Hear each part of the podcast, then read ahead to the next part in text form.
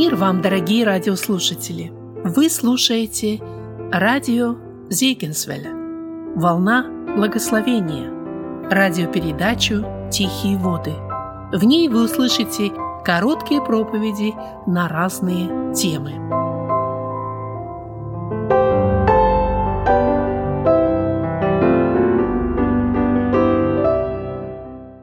Мы прочитаем книга «Первое царств», 28 глава, с 3 по 6 стихи. Первая книга Царств, 28 глава, с 3 по 6 стихи. «И умер Самуил, и оплакивали его все израильтяне, и погребли его в раме, в городе его. Саул же изгнал волшебников и гадателей из страны, и собрались филистимляне, и пошли и стали станом в Санаме, собрал и Саул весь народ израильский, и стали станом на Гелвуе. И увидел Саул стан филистимский, и испугался, и крепко дрогнуло сердце его. И вопросил Саул Господа, но Господь не отвечал ему ни во сне, ни через Урим, ни через пророков. Присаживайтесь, пожалуйста. Дорогие братья и сестры, сегодня мы собрались во имя Господа нашего Иисуса Христа принести вот эту жертву общительности, послушать Слово Святое.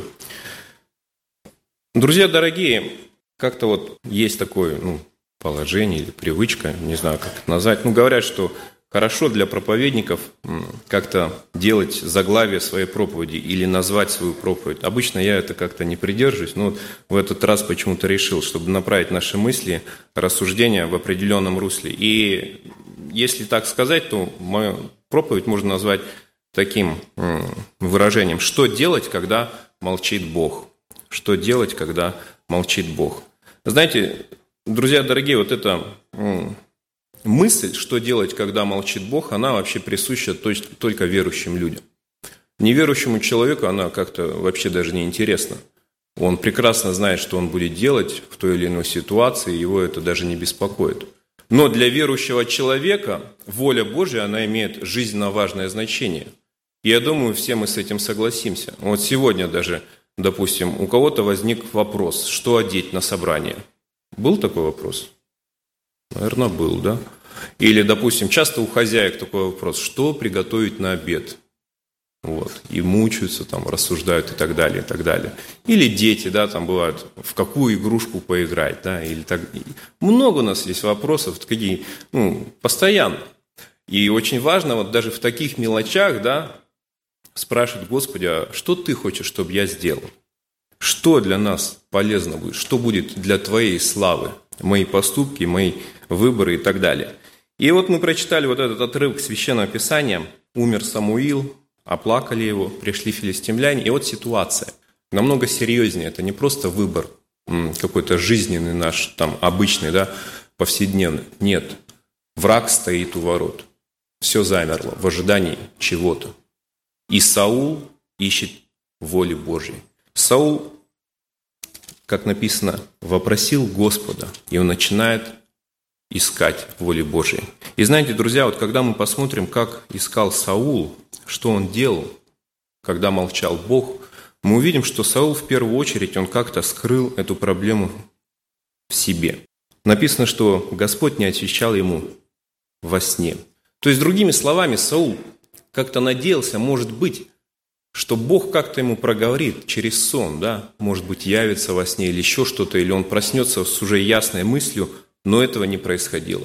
И знаете, не написано, сколько раз это было. Может быть, он день, ночь, две ночи, может быть, неделю он засыпал с этой проблемой, с этим переживанием. Господи, ты ничего не говоришь. И просыпается, и ответа нету. И снова и снова это повторялось. Саул продолжает этот поиск голоса Бога, и он говорит, чтобы принесли урим.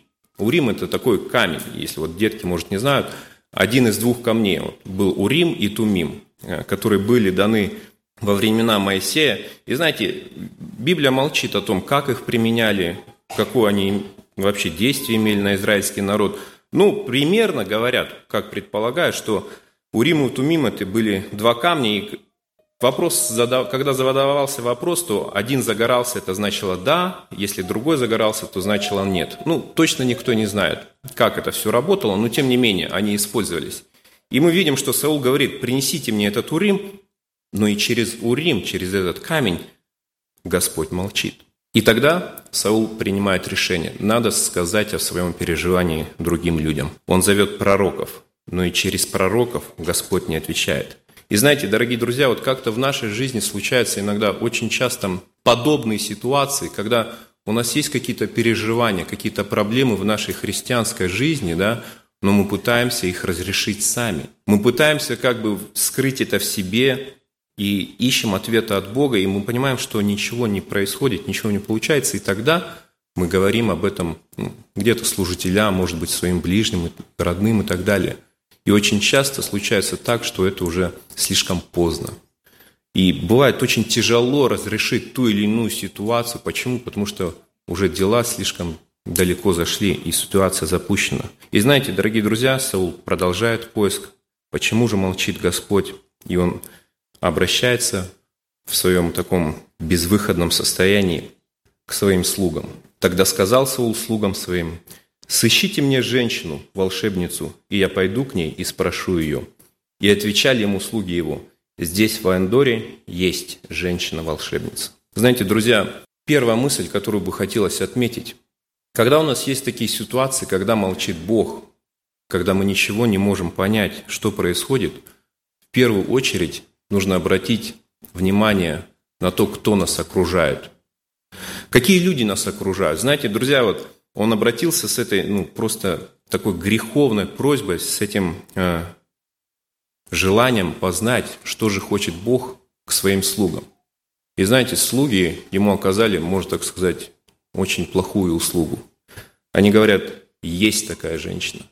Здесь в Айндоре есть женщина-волшебница. Братья и сестры, хотелось бы, чтобы как бы ни было нам тяжело, как бы ни было нам плохо, вот как и брат до этого говорил, чтобы мы ни в коем случае не искали совета или поддержки у тех, кто может нам посоветовать злое. Мы ни в коем случае не искали поддержки у тех, кто просто далек от Бога, чтобы мы не искали поддержки и совета у тех, кто знает то, что противно Богу. Это могут быть неверующие друзья, неверующие родственники, может быть, коллеги на работе. Друзья, нам ну, нужно с этим очень осторожно обращаться. И знаете, мы знаем, что Саул послушался этого совета. Он идет к этой волшебнице, и она вызывает дух Самуила.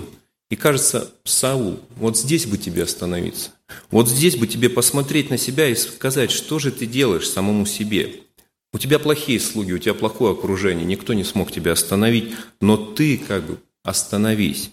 Книга Исаия, 8 глава, 19 стих, написаны такие слова. «И когда скажут вам, обратитесь к вызывателям умерших и к чародеям, к шептунам и чревовещателям, тогда отвечайте, не должен ли народ обращаться к своему Богу? Спрашивают ли мертвых о живых? Дорогие друзья, может быть, сегодня кто-то с нас слушает, может, здесь в зале или еще где-то по интернету, те, кто ну, в такой конфессии, где принято спрашивать мертвых о живых. Но Слово Божие говорит, что это нельзя делать, что это неправильно, что какой бы ни был человек святой, как бы он ни учил, нет никого выше Бога.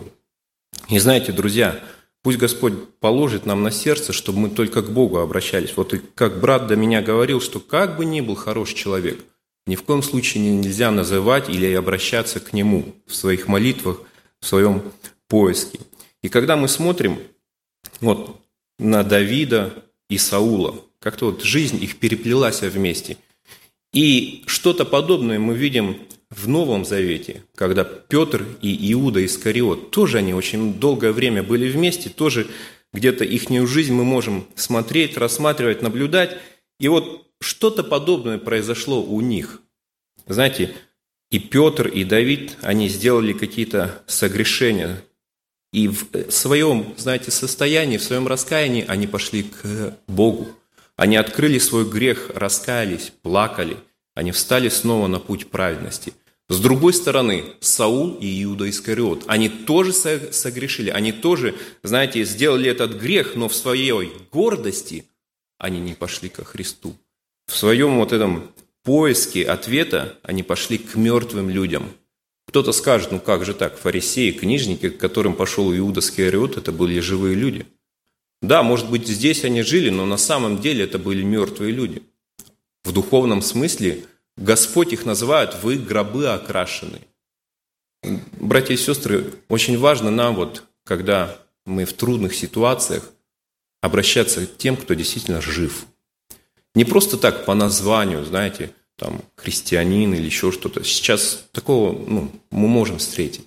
Но кто действительно молится, кто действительно в жизни своей идет со Христом. Для нас это очень важно, чтобы не ошибиться. И Саул, и Иуда Искариот, они закончили свою жизнь очень страшно. Все мы знаем об этом. Поэтому, братья и сестры, как бы хотелось, чтобы мы все-таки искали духовное общение, духовных людей, которые могли бы нам помочь в той или иной ситуации, когда молчит Бог. В то же время мы понимаем, что Саул, он был человек, и самый близкий для него, можно так сказать, духовный наставник, это был Самуил. Но с другой стороны, неужели Господь поставил его в такую безвыходную ситуацию? Неужели Господь ну, просто отверг его? Братья и сестры, а как вы думаете, вот был ли человек, который мог помочь, помочь Саулу? Был или нет? Был. Кто? Давид. Братья и сестры, Давид. Давид мог помочь Саулу. Когда мы смотрим, та же самая ситуация, что несколько лет назад. Те же филистимляне, тот же страх, который сковал Израиль, сковал сердце Саула.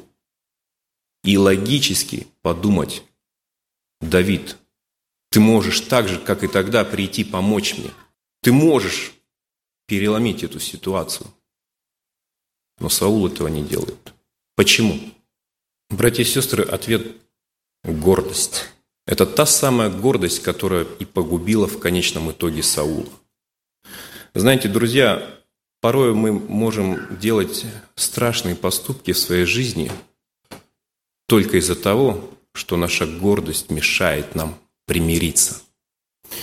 Порой Бог молчит только из-за того, что наша жизнь, она неугодна ему, наши поступки. Мы можем сказать, о, Бог меня забыл. Нет, Бог тебя не забыл. Просто ты своими делами, мы своими делами можем делать так, что Бог просто закрывает свои уста. И вот если так подумать, когда мы читаем вообще вот сущность, характер Давида – как он плакал потом, после того, как узнал, что Саул и Анафан, его другие сыновья погибли, его плач. Это не было лицемерие, это не было просто так для народа. Нет, он действительно, он любил их. Он любил Израиль. Это не было на показ. Я думаю, если бы Саул послал гонцов, Давид, приди, помоги, пожалуйста. Давид даже бы не стал ждать, пока Саул извинится. Все, Давид бы сделал дело.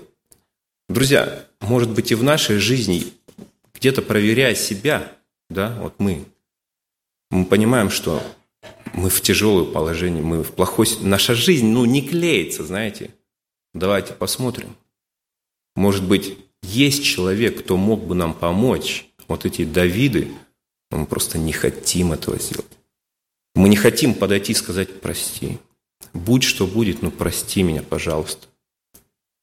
Друзья, очень важно нам проверить себя – когда мы читаем Псалом номер 49, давайте мы вместе откроем. Псалом 49. Господь говорит, созовите ко мне всех святых, и я им скажу слово. Он обращается к своему народу и говорит, вы приносите жертвы, вы что-то делаете для меня, животных, но на самом деле не это главное – все животные это принадлежат мне, ибо они мое творение. Но Господь говорит, 14-15 стихи, «Принеси в жертву Богу хвалу и воздай Всевышнему обеты твои, и призови меня в день скорби, я избавлю тебя, и ты прославишь меня». И вот очень важно, с 16 стиха, давайте мы прочитаем по 20. «Грешник уже говорит Бог, что ты проповедуешь уставы мои и берешь завет мой в уста твои? а сам ненавидишь наставление мое, и слова мои бросаешь за себя. Когда видишь вора, сходишься с ним, и с прелюбодеями сообщаешься. Уста твои открываешь на злословие, и язык твой сплетает коварство. Сидишь и говоришь на брата твоего, на сына матери твоей клевещешь. Ты это делал, и я молчал. Ты подумал, что я такой же, как ты. Братья и сестры, Богу совсем не безразлично, в каком мы состоянии. Богу совсем не безразлично, в каких мы отношениях с другими людьми. И Ему не безразлично, какие мы говорим слова. И вот то, что написано в Слове Божьем, это для нас. Чтобы мы остановились и посмотрели. Знаете, друзья, вот если вдуматься вот в, эти, в, э, в этот стих, 21. «Ты это делал, и я молчал». В первую очередь наши поступки, они являются причиной того, что молчит Бог. Они являются причиной того, что мы просто мечемся, мы заблудились и не знаем, что делать. Ну давайте посмотрим, а почему Господь молчит? Это подобно тому, как ребенок, знаете, как-то себя ведет плохо, балуется и так далее. И вроде мама с папой один раз говорят, второй не трожь, не лезь. В конце концов, они просто перестают говорить. Бывало такое, детки? Ребенок кажется, ну хорошо, папа, мама, значит, можно. И продолжает свое дело делать, там, может быть, лезет к плите или, может играет с чем-то опасным, пока, пока не получит свой урок, не обожгется и так далее. И потом он восклицает, а почему вы не сказали? А почему вы меня не предупредили? Братья и сестры, порой наши дела, наша жизнь приводит к тому, что Господь перестает нам говорить. Ты подумал, что я такой же, как ты. Удивительно, но наша жизнь, наши дела могут привести к тому, что мы будем думать о Боге в искаженном свете. И это часто происходит. Мы можем думать, что Господь подобен нам в своем хождении. Братья и сестры, очень важно нам все-таки остановиться на своем пути. Что интересно, он говорит, уста ты открываешь на злословие, и язык твой сплетает коварство. Сидишь и говоришь на брата твоего, на сына матери твоей клевещешь. Когда мы посмотрим вот в свете этого стиха, этих двух стихов на Саула, а действительно произошло точно самое. Действительно, Саул оказался в ловушке своих слов. Мы помним, когда у Давида даже мысли не было стать царем, у него даже мысли не было захватить, свергнуть Саула и так далее. Но Саул, он подумал и сказал, знаете, что Давид замышляет то-то и так далее, и он хочет нас свести и погубить и меня, и моих детей и так далее. И в какое-то его состояние привело. Один поэт с Востока написал такое четверостишье Хоть и не ново, я напомню снова, перед лицом и друга, и врага. Ты – господин несказанного слова, а сказанного слова – ты слуга. Ты господин несказанного слова, а сказанного слова – ты слуга. Другими словами, за все слова, которые мы говорим, произносим, в узком, широком кругу мы даем отчет, и они формируют наше состояние. Даже более того, вот эта измененная жизнь Саула, она привела к тому, что его семья погибла, его сыновья погибли.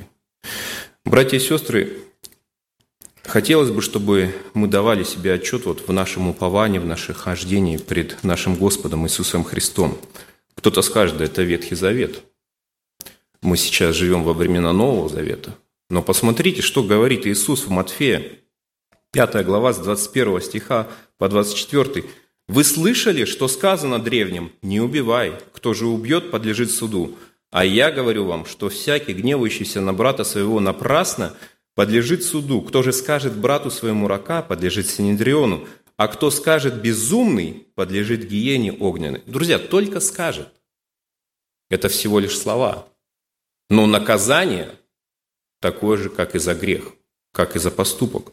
Итак, если ты принесешь дар твой к жертвеннику, и там вспомнишь, что брат твой имеет что-нибудь против тебя, оставь там дар твой пред жертвенником, и пойди прежде примирись с братом твоим, и тогда приди и принеси дар твой.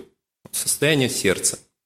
Иисус хочет, чтобы мы Ему служили, Иисус хочет, чтобы мы пред Ним приходили, приносили дары, жертвы, поклонялись Ему – но Он не хочет, чтобы мы делали это с грязным сердцем. Он не хочет, чтобы это было, знаете, с таким лицемерием.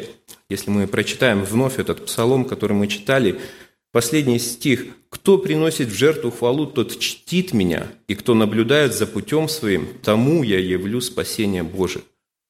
Друг дорогой, если вот ты попал в такую ситуацию, и ты не знаешь, ты не знаешь, что делать, и Господь как-то не отвечает, может быть, стоит проверить свою жизнь. Может быть, стоит найти того человека, с кем у тебя нет мира. Неважно, где он живет, здесь, на соседней улице, может быть, в другой стране, но Дух Господень не дает тебе покоя, и ты засыпаешь и просыпаешься с этой тревогой на сердце. А если жизнь закончится? А если я умру? Если он умрет? А мира нет? Братья и сестры, Господь говорит, наблюдай за путем. Я явлю тебе спасение. Просто нужно покориться Божьей воле. Аминь.